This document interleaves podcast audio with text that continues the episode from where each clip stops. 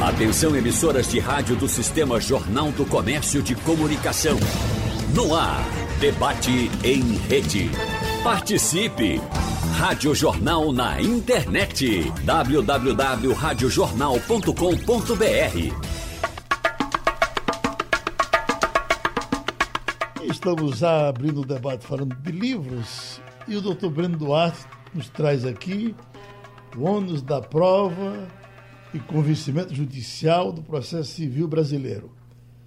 Trouxe um para mim, trouxe um para o doutor João Bosco e trouxe um para o doutor Marcos. Só que o doutor Marcos é Mufino, está lá pelo home office, não veio, a gente vai vender o dele. Tá ótimo.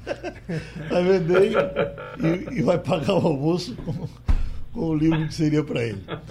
Mas vamos trabalhar. É, doutor Breno, tem um, um, uma semana de conciliação agora, por coincidência? É? Tem sim, tem a Semana Nacional de Conciliação. É um evento nacional, como o nome indica, claro, e é uma orientação do Conselho Nacional de Justiça. Né? Uhum. É, já existe há alguns anos esse evento e o Tribunal de Justiça sempre comparece nesse evento, cada ano tomando um volume maior. Né? É, começamos com poucos juízes, é, que, que, essa adesão ela é voluntária, espontânea mas é, começou com pouquíssimos juízes, com 13, 15 juízes, e hoje praticamente todos os juízes do Tribunal de Justiça e desembargadores do Tribunal de Justiça é, terminam aderindo a essa campanha. É Na sua visão de juiz, esse, esse, provérbio que diz a, a, o acordo ruim é melhor do que uma boa briga, isso faz sentido? Não, eu não vislumbro o, o, acordo ruim, não é? Eu acho que o acordo ruim é aquele que a pessoa é, não quer fazer. Mas se você tem a livre convicção, que é um dos princípios da conciliação, né? A convicção livre e consentida de acordar sobre um ponto específico, não existe acordo ruim. Agora, a decisão ruim eu vejo muitas. Sim. Né? Então, por esse prisma, eu entendo que quando as partes estão maduras, e a gente não pode dizer que em todos os casos isso pode ocorrer, porque esse nível de maturidade não é para todo mundo, não é para todo conflito mas o Poder Judiciário tem que estar aberto a essas formas de composição que são as chamadas autônomas, né? Há uma autonomia da vontade na forma de composição do litígio, não é o único através do processo, e que se as partes têm a convicção de que é sempre melhor fazer um acordo. A solução ganha mais velocidade no infinitamente, acordo, é? Infinitamente. Isso a gente vê na teoria e vê na prática, diariamente. Porque você, é, no, no âmbito do processo, né, você tem... É, o juiz analisa os requisitos de uma petição, depois ele submete a parte, essa parte pode recorrer dessa decisão que admite ou não uma, uma petição da parte. Depois tem um contraditório, e depois tem um, um, um, recurso chamado agravo no curso do processo. Depois você tem toda uma tramitação para depois o juiz dizer o direito. Quando ele diz o direito, começa a execução daquele direito que foi dito por uma, uma é, declaração do direito, digamos assim.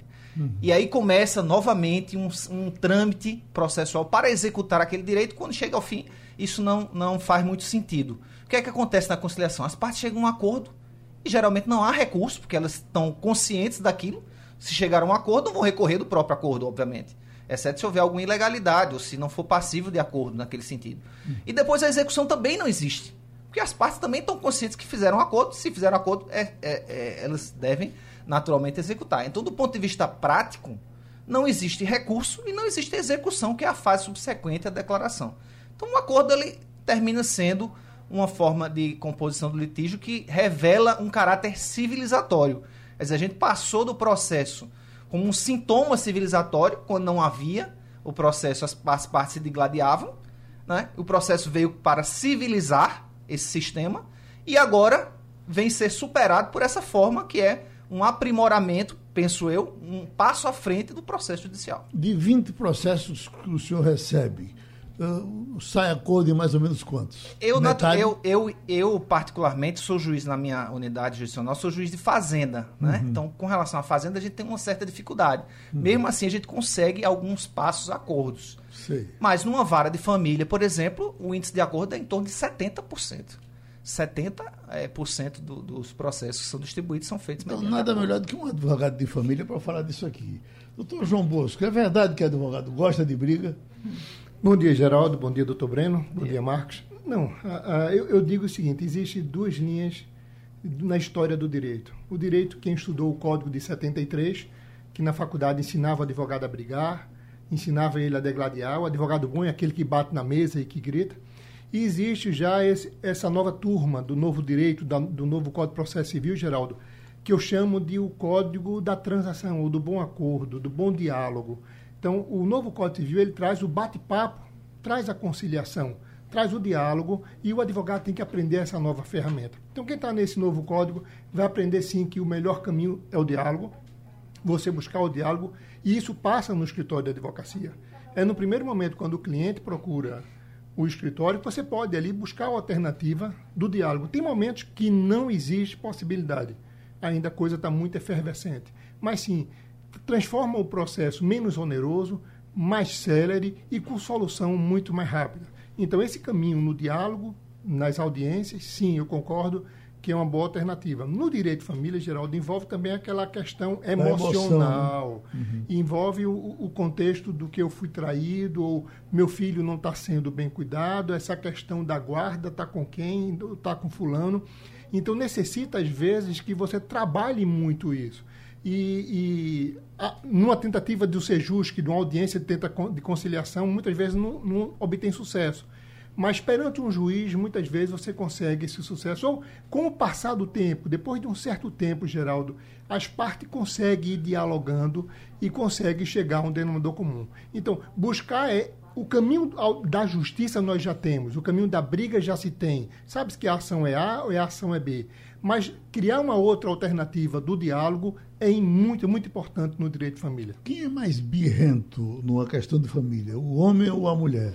A dor opera diferentemente em pessoas diferentes. Uhum depende muito da situação de cada um, geral. Às vezes a questão é, é, você tem um problema do passado e você traz para o presente, tem ali um desgaste de uma relação muito é, é, é, muito complicada, tem a questão dos filhos, tem a questão às vezes de abusos sexuais, tem, tem a questão do maltrato a menor, maltratos a, a idoso, tem a agressão do, do homem para com a mulher. Geral dessa situação da vida é algo assim maluco você depara com situações que você jamais imaginou que isso pudesse acontecer. Então, muitas vezes, num processo de família, chega a, a determinados caminhos que você não tem volta. É, o, o, litígio permanece e prevalece.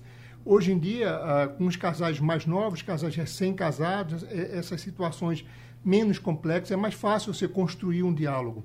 Mas naquelas relações uh, antigas ou relações novas, mas que têm uma litigiosidade muito grande, é, é, difícil assim de imediato você conseguir uma negociação ou buscar um melhor caminho. Nem sempre seja a negociação, mas buscar que o juiz é, é, julgue o processo de uma forma muito, muito pura, muito isenta. Doutor Marcos Alencar, a Justiça do Trabalho, por muito tempo, foi acusada pelos empregadores de ser parcial a favor do, do trabalhador isso até podia dificultar acordo, porque, o, o, em geral, o juiz dava o parecer favorável ao trabalhador. Às vezes ele nem tinha razão, mas o juiz dava coisa simples, é, eu posso pagar, ninguém morreu, e, e, e o patrão saía perdendo. Com o passar dos tempos, parece que os juízes do trabalho passaram a ter um pé um pouco mais atrás. Não adianta pedir tudo, porque ele não dá tudo. Ele, ele, ele, ele também é, é, é, estimula para um acordo e um acordo bom para as duas partes. Foi assim? É assim ou está tudo errado? É, bom dia para todos, bom dia ouvinte, Geraldo, doutor Breno, muito obrigado pelo livro. Bosco também aí. Veja bem, Geraldo, a, essa questão ela deu uma diminuída, deu uma equacionada com a reforma trabalhista agora em novembro, a reforma trabalhista completou três anos. E uma das coisas que veio junto com essa questão da reforma, a reforma trabalhista deu um freio na quantidade de ações, né? ações oportunistas, ações aventureiras, por conta do risco de pagamento de honorário de sucumbência e de custas processuais.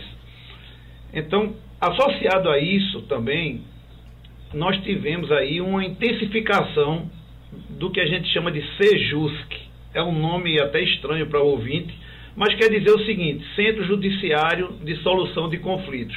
É um centro que existe na Justiça do Trabalho também para conciliar. o ouvinte que está agora nos ouvindo e dizendo: Eu quero resolver meu processo, eu não quero brigar, está chegando o final do ano, o que é que eu faço? Coloca lá na página da Justiça do Trabalho da Sexta Região, que é de Pernambuco, ou coloca Justiça do Trabalho de Pernambuco, e escreve: Quero conciliar. Vai levar ele para um ambiente que tem até contato via WhatsApp com esse centro de conciliação. E isso aí, Geraldo, veio resgatar um passado que era muito forte, porque antigamente não era, não se chamava de vara do trabalho, eram era junta de conciliação e julgamento. E você se lembra disso bem, de uns juízes classistas. Então, o objetivo maior da Justiça do Trabalho era chegar a um acordo. Né? Tanto que até hoje o juiz do trabalho ele prega o acordo quando inicia uma audiência, quando termina. Então, é, com o Sejus que isso veio entregar muito à população. Agora, o que é que precisa? Maior divulgação, que não é culpa da justiça. É, é que muitas vezes a pessoa vai para a justiça querer brigar, como o Bosco muito bem frisou aí. E hoje a visão deve ser buscar conciliar, como o doutor Breno falou, é a melhor das sentenças, é o melhor, é o acordo. Doutor Breno, no caso da Justiça do Trabalho, com quem a gente, no meu caso, convivi mais por conta do sindicato, tem aquela história de pedir demais, porque aí você pedia muito aquela coisa enorme para ver se você conseguia a metade. Então era uma coisa interminável, a gente sabia que é maçante, terrível. Nos outros, nos outros casos também é assim?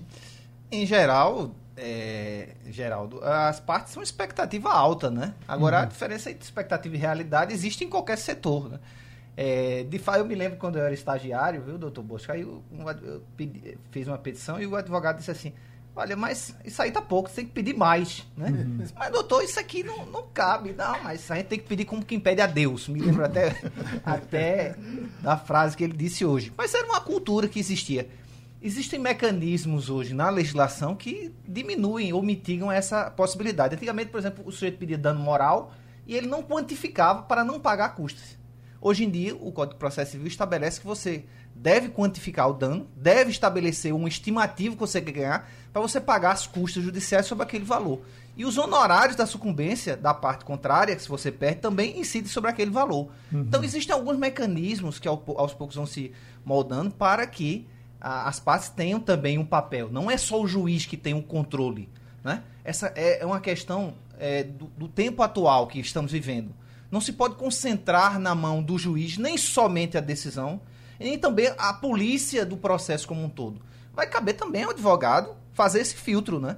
De, de é, é esse tipo de, de controle precisa partir também de uma responsabilidade que é conjugada pelas partes, do juiz, do promotor, do defensor público, de todos, no sentido de convergir para aquilo que também é melhor. O que, que adianta também você pedir tudo e depois ser condenado pela diferença que ocorre. Muitas vezes os honorários que você tem que pagar é mais do que o valor que você tem a receber. Isso acontece algumas vezes. Uhum. Doutor João Bosco, para prestar uma homenagem agora que veio na minha cabeça um, um colega seu de grande qualidade, foi eh, advogado trabalhista a, a, vida inteira, chamado Jairo Aquino. Jairo Aquino. Hoje os filhos me parece que estão Se, no é, escritório. Isso. Mas doutor Jair Aquino era advogado das empresas de comunicação no meu tempo de presidente do sindicato. E a gente foi para uma negociação de fim de ano. De...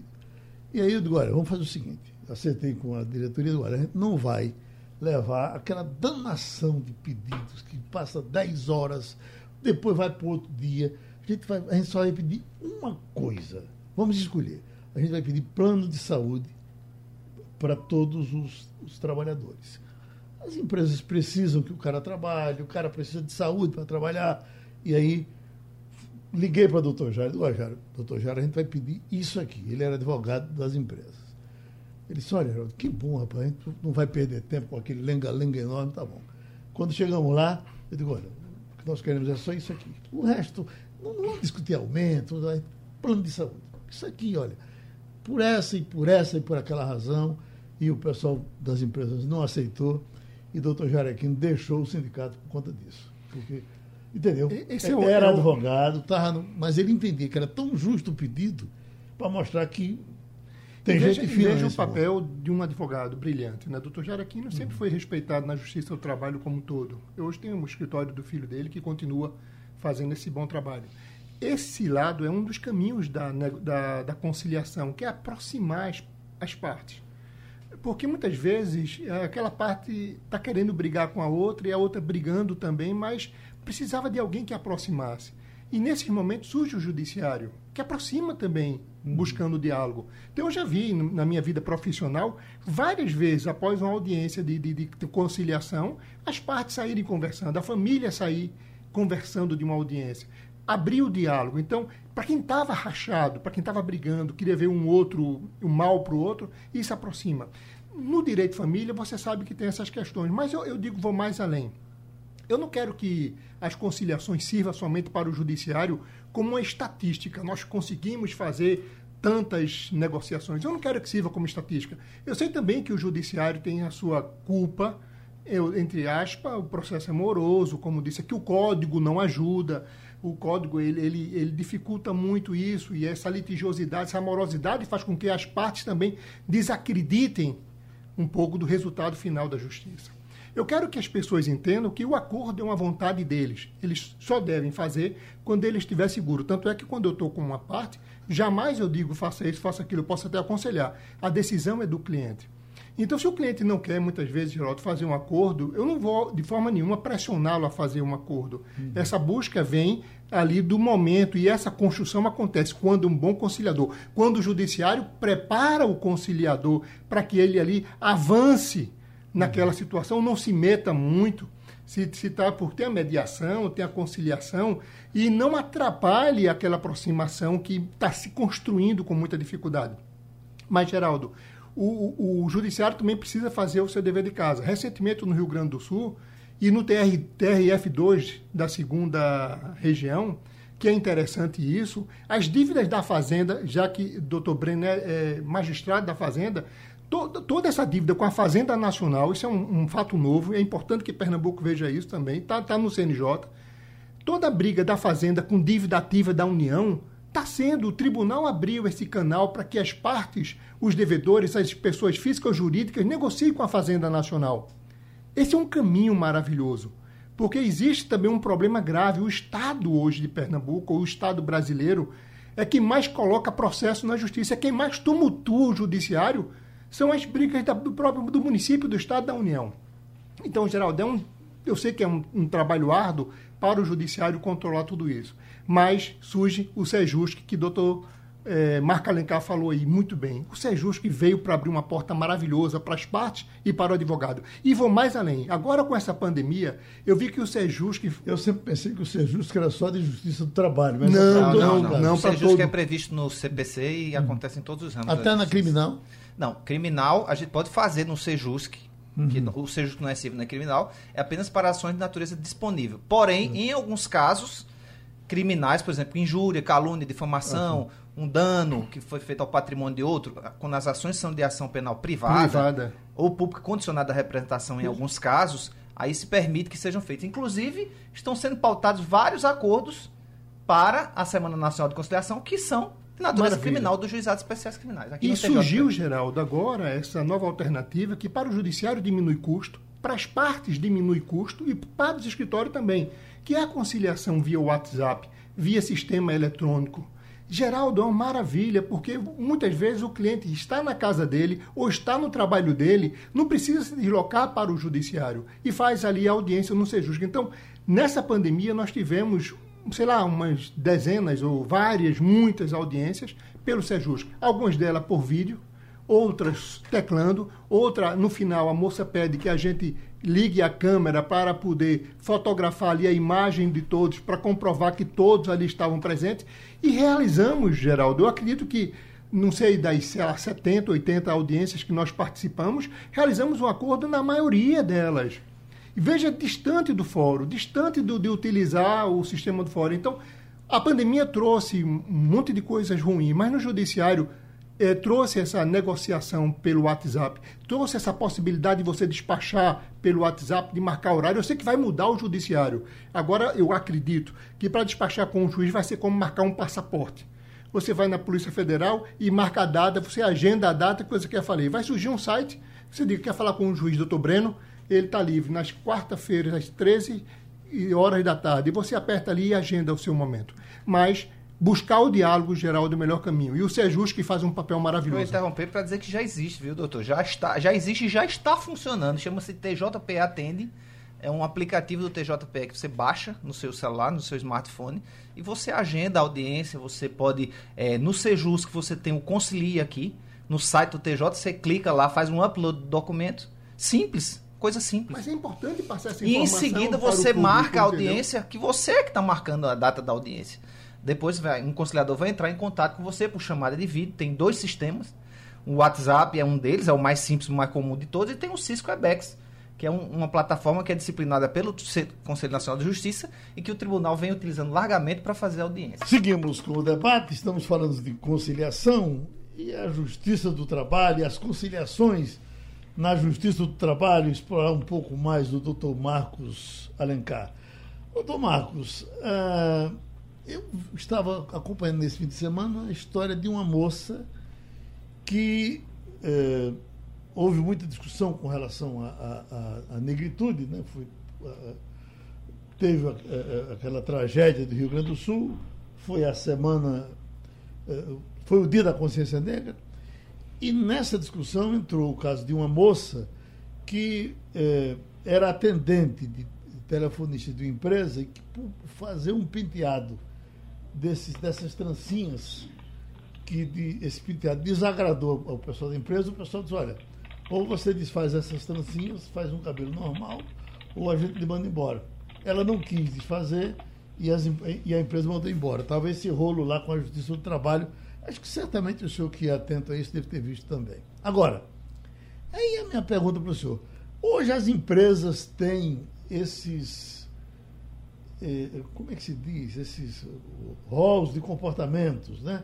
Você chega na empresa. É, código de conduta. Código de conduta. Muito obrigado, doutor esses códigos de conduta. Quando você. Acho que em todo canto tem isso hoje. Você chega, assina o código de conduta, a partir dali. Uh, uh, aquilo pode interferir, por exemplo, de que eu não posso entrar na empresa de bermuda, uh, eu não posso ficar barbudo. Quer dizer, quais são os limites desses códigos de conduta? É, Geraldo, é, eu estendo a, a, homenagem que você fez aí ao doutor Jairo Aquino, que é um ícone da Justiça do Trabalho. Mas respondendo a sua pergunta, o Código de Conduta, ele precisa ser ajustado regularmente. Não digo todo mês, mas a cada seis meses ele deve ser revisto. Porque, principalmente nessa esfera do direito do trabalho. Porque nós temos uma relação muito dinâmica e com essa digitalização ampliada com a pandemia, as coisas passam a ser divulgadas. Né? Elas já aconteciam antes, não, não tem nada de novo. Qual é a diferença? É que a propagação é maior. Então, existiam situações que ficavam restritas ao âmbito da empresa ou daquela cidade e hoje muita acontece de ganhar até o mundo. Então as fronteiras são internacionais, a depender do problema. Então é muito importante que esse código de conduta ele seja revisado para que se adapte ao que os tribunais estão decidindo. E como é que eu vou saber disso? É, com, é consultando o, os tribunais, consultando a área jurídica da empresa, para que faça esses ajustes. Outro ponto é que o empregador às vezes gasta uma fortuna na elaboração de um código de conduta. E aquilo fica lá esquecido, não é praticado. Não existe uma exigência para que o empregado leia regularmente, não existe uma reunião, não existe campanhas de divulgação sobre artigos do Código de Conduta. E em relação a essa questão, pode barba, quanto à aparência, quanto, quanto a expressões que são usadas, né? se isso é depreciativo, se não é, se é considerado um palavrão, se é um assédio moral. São temas muito sensíveis. Então é preciso que a empresa ela tenha um comitê, né, a depender do tamanho, para que acompanhe esses problemas e tome decisões. Há situações, por exemplo, que o empregado é proibido de ter barba, não é só por uma questão de aparência, é por uma questão de higiene. É porque ele trabalha com alimento, por exemplo. Então, o não ter barba visa né, é, é a proteção do alimento.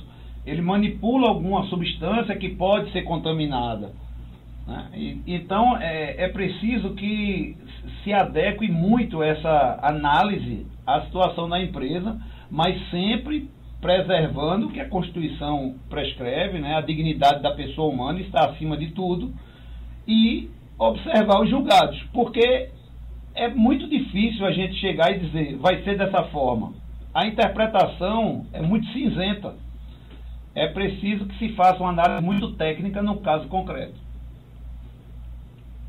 Por exemplo, você diz, é, é proibido trabalhar de sandália nessa empresa. Você imaginar que num banco, eh, um caixa de banco chegue de sandália japonesa, é, se ele, ou ele tem bom senso para saber que não pode ser desse jeito, aí eu lhe pergunto, eu, eu chego e digo, não, eu, eu vou de sandália japonesa para o banco, para qualquer coisa, porque é, é, eu não estou submetido a isso evidentemente que a empresa tem como. Se a empresa tenta punir. Tem, tem como punir e é o poder diretivo do empregador. O contrato de trabalho é um contrato de adesão. Na hora que ele foi contratado, ele entrou naquelas regras. Né? O uniforme do banco ele existe para que passe a imagem do banco de organização, de disciplina, de que aquela pessoa realmente pertence ao quadro do banco né? não é uma pessoa que chega, não é um cliente. Então, assim, é preciso que se encare dessa forma. Uhum. Não, não, não tem nada que esteja atingindo a moral, nem, os, nem a liberdade de ir. Ele pode chegar na porta do banco, tirar o sapato dele e calçar um chinelo, não tem problema nenhum. E esse, essa sua pergunta me traz uma, um, uma indagação aqui que é, é muito importante. Tem muito empregador que fica acompanhando o empregado nas redes sociais. Eu já vi questionamentos sobre o tamanho da roupa de banho, tanto de homens quanto de mulheres, é, as festas que participam, o que, olha, o empregador não tem esse poder de fora daquele ambiente ali do contrato de trabalho, daquelas horas trabalhadas, para estar tá fiscalizando o seu empregado em rede social. Uhum. Isso não pode. Entendeu? Então eu já, já enfrentei situações de críticas severas ao que aconteceu no final de semana numa festa. O empregador não tem nada a ver com isso. O empregado tem todo o direito de viver a vida dele como ele bem entender. Uhum. Então isso é importante também de se lembrar. Agora, esses códigos, eles existem para os juízes também, né, doutor? Você tem que obedecer códigos de, é, de comportamento existem códigos mais rígidos até talvez do que os meus, né? É, existem códigos explícitos, né? a exemplo, por exemplo, da lei orgânica da magistratura, que estipula uma série de condutas que o juiz deve ou não deve é, atuar, assim como existe o, o, Estatuto, da, da, Ordem dos Advogados, né? Uhum. e outras normas inferiores Sim. No âmbito do, da OAB que disciplinam como o advogado deve ou pode se portar, que estão mais restritas ao campo estritamente é, profissional. profissional. Porém, no caso do juiz, tem uma norma que é de sentido aberto, que é que o juiz tem que ter uma postura adequada dentro e fora do tribunal não se admite, né, Geraldo, em certas circunstâncias, que um juiz esteja frequentando a casa de um advogado que comumente está litigando na mesma unidade que ele trabalhando, né? Ou, uhum. É, é, convém que se evite esse tipo de conduta. Agora, existem alguns exageros, né? Como, como o Marcos também falou. Por exemplo, um juiz que tem uma conta aberta de Instagram ou Facebook e que tem um advogado que é amigo. E a parte adversária argue a suspeição porque existe uma amizade no Facebook. O sujeito nem sabe quem é, não tem nem ideia, mas por conta de um clique. É, então, já houve disputas judiciais, é, disputas que envolveram até o Conselho Nacional de Justiça sobre a suspeição ou, de um juiz porque ele tinha uma amizade no Facebook com alguém que ele nem conhecia. Então, existem alguns exageros, estamos vivendo numa época de extremos. Eu acho que isso é uma questão pendular, né? A gente vai chegar num ponto para chegar no outro e depois chegar num ponto de equilíbrio até que a gente vai é, seguir com outros problemas, porque a vida é cheia de problemas e tentativas. Na política, isso é muito comum há muito tempo. Veja que quando Brizola foi candidato a governador do Rio de Janeiro, apareceu uma propaganda durante a campanha contra ele, porque ele, ele, ele, ele apareceu é, com um traficante numa fotografia. Ele é, encontrou um eleitor rua? na rua, o camarada era traficante, não, não desses super grandes, mas um, um traficante de porte médio, botou a mão em cima dele e, e, e tirou a foto. Olha aí, deixa eu tirar a foto. Depois aí, essa foto terminou aparecendo no, na, na na campanha. Campanha política é, aguenta chega, chega a ser impossível, né? Eu não conhecia o cara. Não, não tem controle para isso. Não, não, não existe. Durante é? algum tempo eu celebrei casamentos e as partes gostam de tirar fotos né, com o juiz. Então, você tira foto com 20 mil pessoas ao longo da vida, né? Eu uhum. sei lá se aquele cara tem um processo que eu, não, não dá para saber. Agora, existem situações que são claramente desfavoráveis à conclusão de que há uma isenção. O, o ministro do Supremo é pego jantando com um advogado que litiga habitualmente, né? Uhum. E tem a conta paga por esse advogado, aí você complica a situação. Mas essas situações são disciplinadas e é preciso ver no caso concreto Mas como é que acontece. Você veja no nosso Brasil, essas coisas acontecem, esposas de ministro advogam, ministro advogava para isso ou para aquilo e continua na mesma situação. Então, o que existe no Brasil é uma falta de respeito geral. A norma existe e a norma não é respeitada e a gente não sabe o que vai acontecer. Então, existe uma insegurança jurídica. Então, uhum. ah, muitas vezes, aí voltando ao nosso tema, buscar um acordo é mais saudável de que muitas vezes se passar em determinados contextos para uma decisão judicial que você tem essa dúvida de que o, o ministro, o advogado, ou o desembargador, ou enfim, a, a, o magistrado vai agir de forma isenta. Isso é delicado. E eu vou mais além nesse negócio de acordo, Geraldo. Só queria bater um ponto. Muitas vezes, com acordo com CELP, Compesa e bancos, a cobrança é indevida. A Compesa comete erros, faz cobrança que não existe. Lança na sua conta CELP e lança uma conta que ela vai, mede na tua casa, medidor de consumo, você não estava roubando a eletricidade e ela te acusa disso e você não tem como provar o contrário. Mas a conta d'água vem com a cobrança do saneamento para ruas que não são saneadas. Mas vamos lá agora o exemplo da Compesa, que é um uhum. irregular que mora em conjunto habitacional, pessoas humildes, que a, a, a Compesa cobra um tal de rateio. É indevido. Então, cara, paga uma pessoa humilde com a casa dentro de casa, somente ele, a mãe, paga 300, 400 reais numa conta de água na Compesa por conta de um rateio. O consumo dele foi 9 metros. Seria a mínima. Mas por que ele é obrigado a pagar isso? E o nome dele vai para o SPC e para o Serasa. Aí vem a semana da conciliação. Esse coitado, para não ter o um nome sujo, porque precisa do trabalho, precisa disso, vai ser obrigado muitas vezes a submeter a um acordo. Porque ele tem medo de enfrentar o judiciário. Ele tem medo de ir para a justiça ganhar porque ele não sabe como fazer. Então, é importante que as partes também vejam, nesse momento, esse acordo onde envolve essas grandes empresas, tenham cuidado. Se você não deve, eu aconselho a você ir para a justiça. Se você não consumiu, se você não fez a dívida, se sua conta você consegue provar, tiver documentos que já pagou e está sendo cobrado devidamente, não faça o acordo, vá na justiça para que você não pague indevidamente. Doutor Marcos Alencar, eh, um assunto que foi muito falado recentemente, porque passou pelo Supremo, foi o chamado abuso religioso. Então vamos lá, esse abuso religioso foi feito, foi discutido num, num outro aspecto.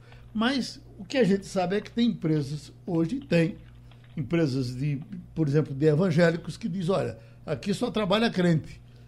E, e isso faz sentido? Eh, pode-se fazer um concurso para trabalhar só de acordo com a religião? Veja, Geraldo, isso faz todo sentido e se chama abuso do poder religioso. É, lógico que uma empresa, ela pode o dono da empresa pode dizer, minha religião é essa e, ele ter é, referências religiosas no ambiente empresarial.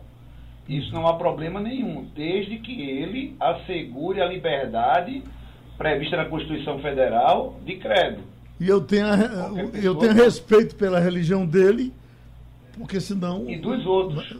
Sim. E é, ele pela minha, outros. né? E inclusive, é, inclusive pelos que não têm religião nenhuma. Uhum. É, quando o Ministério Público do Trabalho, que é normalmente o órgão acionado para esse tipo de problema, porque é um problema coletivo, ele é facilmente identificado. Por quê? Porque quando ele pega a relação é, de funcionários daquela empresa, ele detecta que só entra, só consegue a vaga de emprego se pertencer àquela religião. Então fica uma coisa muito evidente. Não é comum que todo mundo daquela, daquela religião, daquela igreja, daquela crença consiga se reunir naquela, naquela pessoa jurídica. Então isso aí gera uma presunção de que está acontecendo o um abuso do poder religioso. Isso e todos os outros problemas que a gente enfrenta, problema racial, problema é, inclusive de obesidade, entendeu? Tem muita, é, muita situação que, que é enquadrada dessa forma. Inclusive, Geraldo, já teve situações de, de problemas territoriais. Por exemplo, tá, tá, só um exemplo. Eu não contrato ninguém que, que seja da cidade de Olinda. Eu só vou contratar de Recife. Eu só vou contratar pessoas de Abreu e Lima. Não contrato ninguém. Então, a depender do tamanho da empresa e da justificativa que ela apresente para isso, pode ser entendido como um abuso do poder diretivo, do poder de contratação. Eu acho que nesse caso da contratação dá muito pela facilidade de chegar à empresa. Se eu puder contratar alguém que mora na Cruz Cabugá, eh, talvez seja melhor do que contratar alguém que mora em Águas Compridas. Né? As empresas Positivo. também pagam a passagem, já seria mais econômico. Eu não sei se. É, pode fazer assim? É como eu lhe falei, uhum. tem que ter uma justificativa. Por que você só contrata? Ah, porque a gente tem uma economia muito grande de vale transporte. É uma justificativa. Entendeu? Uhum. Mas se for uma empresa que não paga vale transporte, que todo mundo trabalha com seu carro próprio, com seu transporte próprio, essa justificativa não se aplica. Então vai ter que analisar caso a caso. Escute, tem aqui Verônica do Cajueiro. Veja aqui, doutor, doutor João Bosco. Pai faleceu há 11 anos. Ela tem direito a sacar o PIS, PASEP do pai? Isso é trabalhista ou é família? Não, veja, se o pai faleceu, ela teria que ter aberto o inventário né? E no processo inventário ela teria que ver essa questão. Quanto à liberação desse PIS-PASEP depois de tantos anos, eu, eu, realmente eu não sei te dizer, Geraldo. Uhum. Mas toda pessoa que falece é obrigada a abrir o processo inventário. Tem um prazo de 60 dias para que se abra o inventário. Se tiver uma casa, ou se tiver até um, uma, uma, quantia pequena, você nem abre o inventário, você entra com pedido de alvará uhum. para que seja liberada essa quantia. Só tem um herdeiro, abre-se um processo de arrolamento simples, sumário. Mas até esse PIS-PASEP aqui, se, se ela tiver dois ou três irmãos, isso aqui é... É, é teria, tem, tem, que saber se, se ele deixou companheira ou esposa viva. Sim. E se não, os filhos herdeiros, que a cadeia sucessória primeiro são os filhos. É, na verdade, nesse caso do PIS-PASEP, está até acobertado pela lei do Alvará, né? Quer dizer, da lei do Alvará, uma é, quantia pequena. Quantia muito pequena, que é, se, estipulava abaixo de 50 otentes, mas que hoje não tem nem limite, assim, não tem nem como uhum converter, mas quando o valor é pequeno, não, não se paga tributo, não tem a facilidade é muito grande e entra na justiça comum mesmo. Ah, Alberto, já que o doutor João Bosco falou da Compesa, se o pior da Compesa é esse tal de consumo mínimo. Meu consumo máximo é de 4 metros cúbicos e pago sobre 10. É porque é o seguinte, tem um consumo mínimo, é uma lei de Miguel Arraes, uma lei uhum. antiga, que ela estabelece um consumo mínimo de, de, de água. Se você fechar o registro da sua casa, você paga esse consumo mínimo. Está lá. O que acontece é que você, é, se utilizar acima do consumo mínimo, você paga a sua conta normal. Mas se você não usar nada, fechar a sua casa, tem um consumo mínimo. O que eu aconselho muitas vezes é você pedir que a, que a Compesa aqui corte. Porque você paga o consumo água, de água e paga de esgoto. Uhum. A Compesa cobra o vai e cobra o vem. Então, acontece muito isso. Você está pagando por uma coisa que você não está consumindo. Uhum. E muitas vezes, em, em bairros mais humildes ainda, a Compesa cobra sem entregar a água. E ela está cobrando o consumo mínimo. Então tem que ver, existe uma injustiça social muito grande quando se trata de Compesa. Porque o serviço é péssimo, a água é ruim e a cobrança é alta. E quem é mais humilde ainda, como estou dizendo você, que mora nos curados, está pagando ainda um danado de um rateio. Isso é indevido, porque você só pode pagar aquilo que você consome. Você não pode ratear para dividir o que os outros não pagaram. Isso é indevido. Escute, doutor Breno, tem o Washington que está lhe perguntando que ele é de Jaboatão. Por favor, eu tenho cinco anos de IPVA atrasado com um total de R$ 14.700 quero pagar a dívida à vista, fazer acordo. Entretanto, o governo do Estado, este ano, não abriu um canal de conciliação que no ano passado existia de um abatimento de até 70% da dívida. Pergunto, existe a possibilidade deste ano o governo abrir esse canal de acordo? Isso está. É, tem previsão para isso? Certamente o senhor. Depende da. Veja, isso depende muito da, da de disposição normativa e legal, uhum. portanto, para abrir mão de receita do Estado. Então, o direito, nesse caso, não é disponível, depende de lei. Sim. Em alguns casos, né, o Estado tem legislação específica que garante tanto parcelamento quanto redução de juros e multas. Isso acontece em relação à natureza tributária, que pode acontecer em relação ao, ao veículo, no, no caso do IPVA, Imposto sobre é, Propriedade de Veículos Automotores, mas isso depende de lei. Nesse, nesse ano específico, não houve essa, esse instrumento legislativo, portanto, não vai haver a possibilidade, nesse caso, para ele, especificamente. É, doutor Marcos, tem um dia desse eu estava lendo uma frase que, com relação à, à vestimenta, que dizia o seguinte: não tenha dúvida, tudo que você veste está sendo observado pelas pessoas. Então, eu, minha, minha camisinha aqui de chita toda florida, o pessoal está dando pitaco. Mas escute bem, uh, eu, um, um, um tempo desses, consegui um dentista amigo para atender um, um, outro amigo que estava com problema sério e não estava podendo pagar o dentista. Eu digo, olha, atende esse fulano, que é meu amigo e tal. Aí o rapaz foi lá uma vez, duas, três, depois de um, umas três vezes, o dentista ligou para mim com muito jeito, disse, Geraldo, agora pede pelo, pelo, pelo menos, não, não vi com, com, de camiseta, para ele botar uma, uma camisa inteira, porque entra aqui no meu consultório, está cheio de gente e tal. E eu liguei para ele, ele ficou meio triste, mas me parece que agora está indo de, com, a, com a camisa normal. Então, são essas interferências que a gente pode dizer, bom, isso é da minha vida, eu, vou, eu visto o que eu quiser. Eu, quando cheguei no Recife, a minha irmã trabalhava como. É, vendia o bilhete ali no cinema moderno. E disse: Olha, tu vais.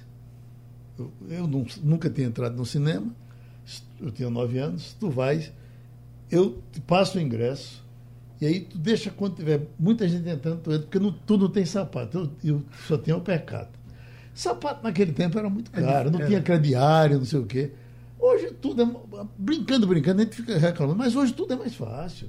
Relógio, o cara que tem um relógio na minha, na minha, no meu bairro era um rico.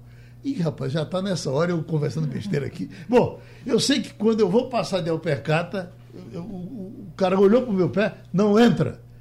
Quer dizer, ele, talvez ainda hoje tenha lugares onde você não possa entrar de alpercata. Aliás, no Congresso Nacional, se a gente não for de gravata, né, não entra. Se desatacar a gravata, botar aqui no gogó, a sessão já para. Então, são, são códigos que a gente é obrigado a cumprir. Né? É, código de conduta é como um advogado na audiência, ele precisa ir realmente em respeito ali àquela, àquela audiência, o juiz usando a toga, o advogado tem que estar de paletó e gravata. São situações, Geraldo, que é. a sociedade... É, Agora, ali... numa região, inclusive, que era para você trabalhar de manga de camisa. Sim. Né? Calor enorme. Imagina você, paletó, gravata num calor desse. É um negócio hum. de louco. Doutor. Liturgia do cargo, né? Chama-se a liturgia do cargo, da função, precisa ser em determinados momentos respeitado com uma, um, uma finalidade específica. Bom, eu deixa eu abraçar meus amigos, que o tempo voou. Doutor Breno, obrigado pelo livro. Dá para gente fazer outros debates. Muito obrigado, amigos. Sugestão ou comentário sobre o programa que você acaba de ouvir, envie para o e-mail ouvinte@radiojornal.com.br ou para o endereço Rua do Lima 250, Santo Amaro, Recife, Pernambuco.